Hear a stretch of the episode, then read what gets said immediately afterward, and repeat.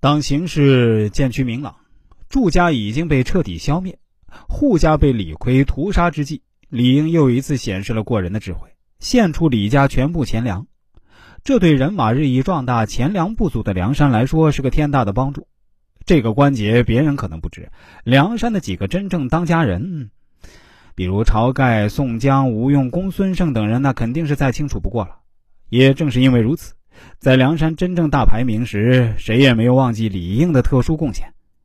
施耐庵给李应安排了个“天复星”三字封号，应该也是别有用心的，那绝对不是随随便便取的。在李应来说，以自己的过人智慧，为自己设计一条特殊的发展之路，在一个强盗组织里活得自由自在。要知道，他在梁山的排名，可是在救了两代天王的朱仝之前呢。我们接下来说说石秀氏的绑架。拼命三郎石秀是《水浒传》中比较有特色的英雄人物之一。金圣叹表扬他心思缜密。从石秀和杨雄结交的过程看，除了心思过人，对认定的事情非常果断，该出手时坚决出手，不失为大英雄。不过，我本人倒认为，石秀的价值是在寻找超级大哥无望的前提下，肯屈身。现实找带头小哥，在认准自己的带头小哥之后，还要设计路线，与带头小哥一起寻找新的前程，这点非常有价值。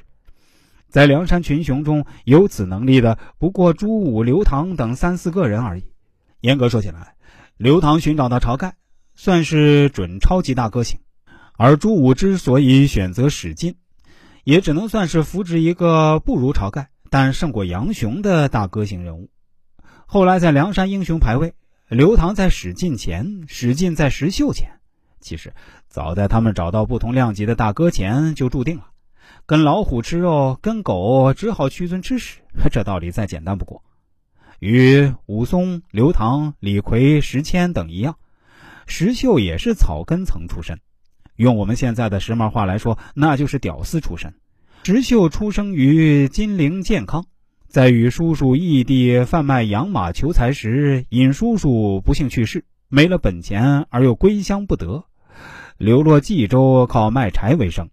这段经历说明两件事：一是石秀不是安生之辈，一是阅历有一定的丰富性。换做一般人的话，叔叔死了，买卖赔了，或认栽或重来。认栽不符合石秀的性格，重来又没了本钱，石秀一时处在两难之中。即使这样，石秀还是相信以自己过人的本事，肯定会趟出条路来。